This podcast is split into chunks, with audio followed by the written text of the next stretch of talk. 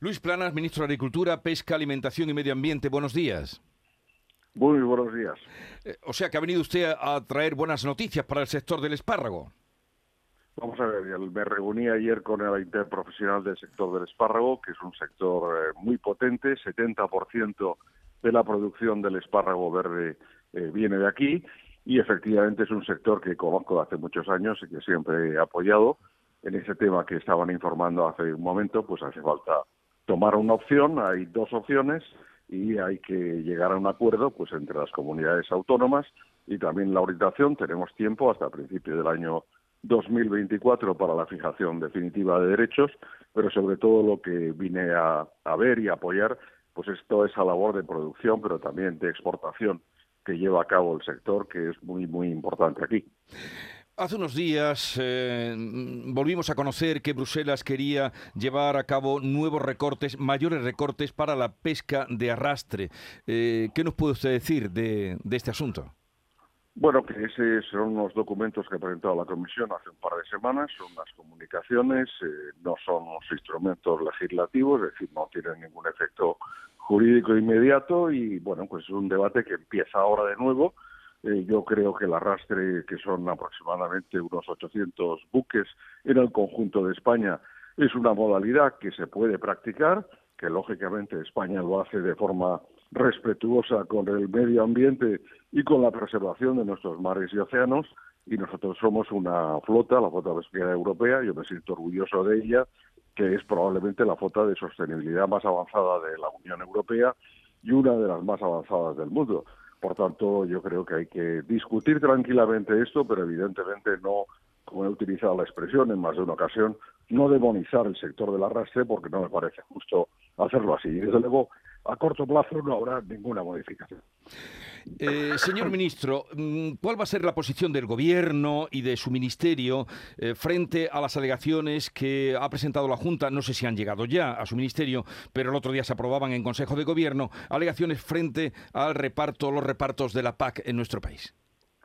Bueno, yo creo que en ese tema hay que hay que poner un poquito de claridad y sobre todo para no confundir a, a los agricultores y a los ganaderos. La PAC está aprobada, se aprobó en eh, agosto del año pasado por parte de la Comisión Europea y ahora se trata de lograr sacar el máximo producto posible y lógicamente no perder ni un solo euro de esta PAC. Concretamente, esta campaña que se inicia ahora de solicitudes, tenemos 4.875 millones de euros, eh, 2.931 millones de euros para las ayudas directas de renta y sostenibilidad y para el pago redistributivo es un 5,4% más que el año pasado y por tanto lo que se trata es de aprovechar, como digo, hasta el último euro.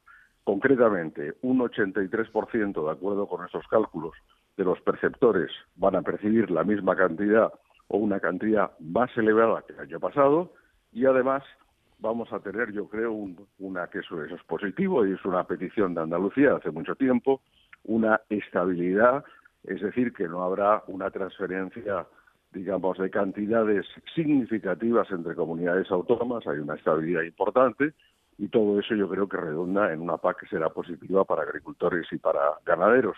Si hay ajustes técnicos, vamos a verlo eh, de cara al futuro, cuando haya pasado este primer año de aplicación, y lógicamente pues todo se puede discutir y arreglar si es efectivamente necesario. Bueno, ¿qué nos puede usted decir? Otra reivindicación que eh, hay desde Andalucía y es eh, la petición de los agricultores de Almería, también los del Levante, los de Murcia, de una mayor cantidad de agua del trasvase Tajo Segura que están reivindicando, ahora ya peleándolo ante los tribunales. Bueno, yo creo que acaban ustedes de informar de las previsiones meteorológicas para la primavera. Eh, lógicamente con todos los, eh, digamos, interrogantes que tenemos siempre en este tipo de predicciones, no solo por parte de la de ustedes, sino de todos los organismos oficiales, en relación de qué va a pasar exactamente y si vamos a tener más lluvia o no, o mayores temperaturas o no. Estamos en un momento, el año pasado fue un año récord, eh, por las bajas, por las bajas lluvias y también por las altas temperaturas. tenemos que, que afrontar una situación, en los últimos 20 años hemos perdido 12% de la pluviometría. Eh, de aquí al año 2050 puede elevarse esa cantidad y entonces tenemos que utilizar primero el agua efectivamente que tenemos disponible a nivel superficial y, subterráneo. pero sobre todo conseguir fuentes alternativas, que es el reciclado del agua utilizada, pues, pues por ejemplo, para uso humano, o bien la desalación. Tenemos que buscar una combinación de todo. Para mí el objetivo fundamental es que evidentemente a nivel de ciudadanos para el agua, para el uso de boca, pero también para los regantes, para los agricultores, podamos disponer de los volúmenes de agua necesarios. Y además para eso significa también modernizar el regadío. Aquí con cargo al plan de recuperación en Andalucía hay 123 millones eh, previstos de los 563 que son para toda España para este periodo y con eso podremos llevar a cabo actuaciones para mejorar también la utilización del volumen de agua disponible que tenemos en este momento. Pero ¿no cree usted que se podría ampliar eh, más agua en el trasvase para eh, los regantes del Levante? Vamos a ver, eh, entre el año 14 y el año 18 se transfirieron 829 hectómetros cúbicos. Entre el año 18 y el año 22 se transfirieron 1.229 hectómetros cúbicos. No es falta de, voluntad, es lógicamente que tenemos una disponibilidad y un momento que yo creo que todo el mundo está claro, los datos sobre la situación de embalses y, en definitiva, los volúmenes de agua y hay que utilizarla con, mucho cuidado. Sobre la regulación de los precios de productos de primera necesidad y en concreto también sobre el aceite que nos toca de manera directa, eh, ¿es usted partidario? ¿Se va a hacer algo? Bueno, estamos haciendo muchas cosas. Que por una parte ha habido un apoyo al sector primario, a los productores, agricultores y ganaderos de más de 1.800 millones de euros eh, del Gobierno de España en el año 2022, eh, justamente para intentar amortiguar eh, el incremento de costes que se ha producido. La última ayuda, la de fertilizantes, va a suponer para Andalucía, están ya pagándose 63 millones de euros para 62.500 agricultores. Estamos también, lógicamente, apoyando a la industria y discutiendo también con la distribución. ¿Por qué? Porque tenemos una inflación de costes de energía y también de cereales, de oleaginosas, de fertilizantes, más lo que usted decía hace un momento, más la sequía, que produce pues cosechas cortas y precios muy altos. ¿Qué se puede hacer? Pues hemos bajado el IVA para determinados productos del 4 al 0 y del 10 al 5%, por ejemplo, sobre el aceite de oliva, y también hemos adoptado ese bono del cual se van a beneficiar, pues por lo que en las últimas informaciones, pues 1.800.000 eh, familias en, en España, y yo creo que es un elemento, yo creo que importante. No estamos en, en la Unión Europea, la media de incremento es del 18%, España está en el 15,4%, por tanto, estamos por debajo de la media europea, pero aún así continuamos, eh, estamos en contacto con la distribución, con la industria, para conseguir intentar limitar al máximo esos incrementos de precios que son efectivamente un problema para las familias y para, todos los ciudadanos. Pero ¿sería usted partidario que se hiciera, eh, como en Francia se ha hecho, una, una cesta de la compra con productos que se pudieran regular desde el gobierno? No, es que eso no es exacto. Ese es, yo lo, no, no es que lo diga usted, lo, lo, he escuchado en muchos lugares y demás. Yo creo que a veces cuando cuando se cuando a veces algunas informaciones llegan del exterior pues no se no se transmiten adecuadamente. Por decirlo de algún modo la situación no es así. El gobierno no ha establecido ninguna cesta de la compra.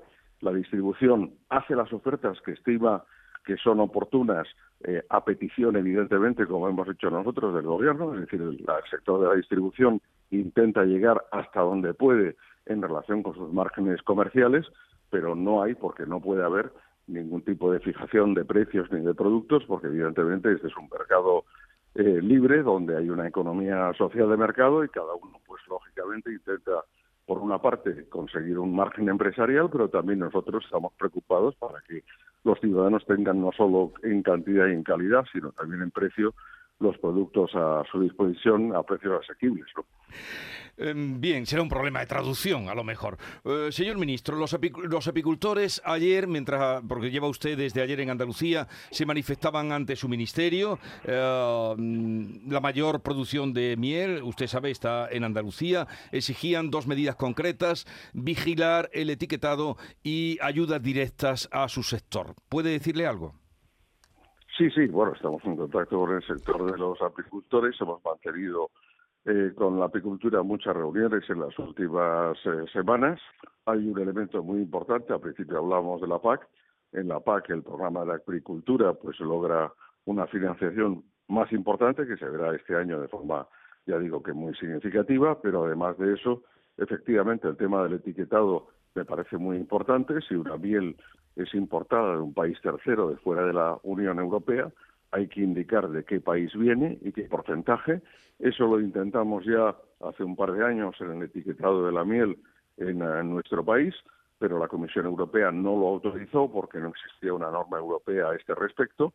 Ahora se va a discutir de nuevo el tema del etiquetado de origen, precisamente bajo presidencia española en el segundo semestre del año de este mismo año eh, de la Unión Europea. Por tanto, ahí vamos a, buscar que se pueda hacer eso que solicitan los productores y con lo que estoy yo totalmente, totalmente de acuerdo. Y después, en cuanto a las ayudas puntuales, estamos examinando cuál es el margen que tenemos presupuestario, pero puedo anunciar que efectivamente tengo intención de ayudar al sector, porque, sobre todo porque tienen en este momento una situación, yo creo que es un sector muy vulnerable, muy complicada, y efectivamente merecen el apoyo público y lo, y lo van a tener por parte del Gobierno de España. Espero que lo tengan también por parte de las comunidades autónomas. Y, algo muy concreto, ya para terminar, eh, volviendo a la PAC, con lo que empezábamos, eh, desde Andalucía, la Junta y las cooperativas y las asociaciones están pidiendo más tiempo para, aparte de lo que eh, piden en el reparto, pero más tiempo para la aplicación de los ecoesquemas. ¿Eso es posible?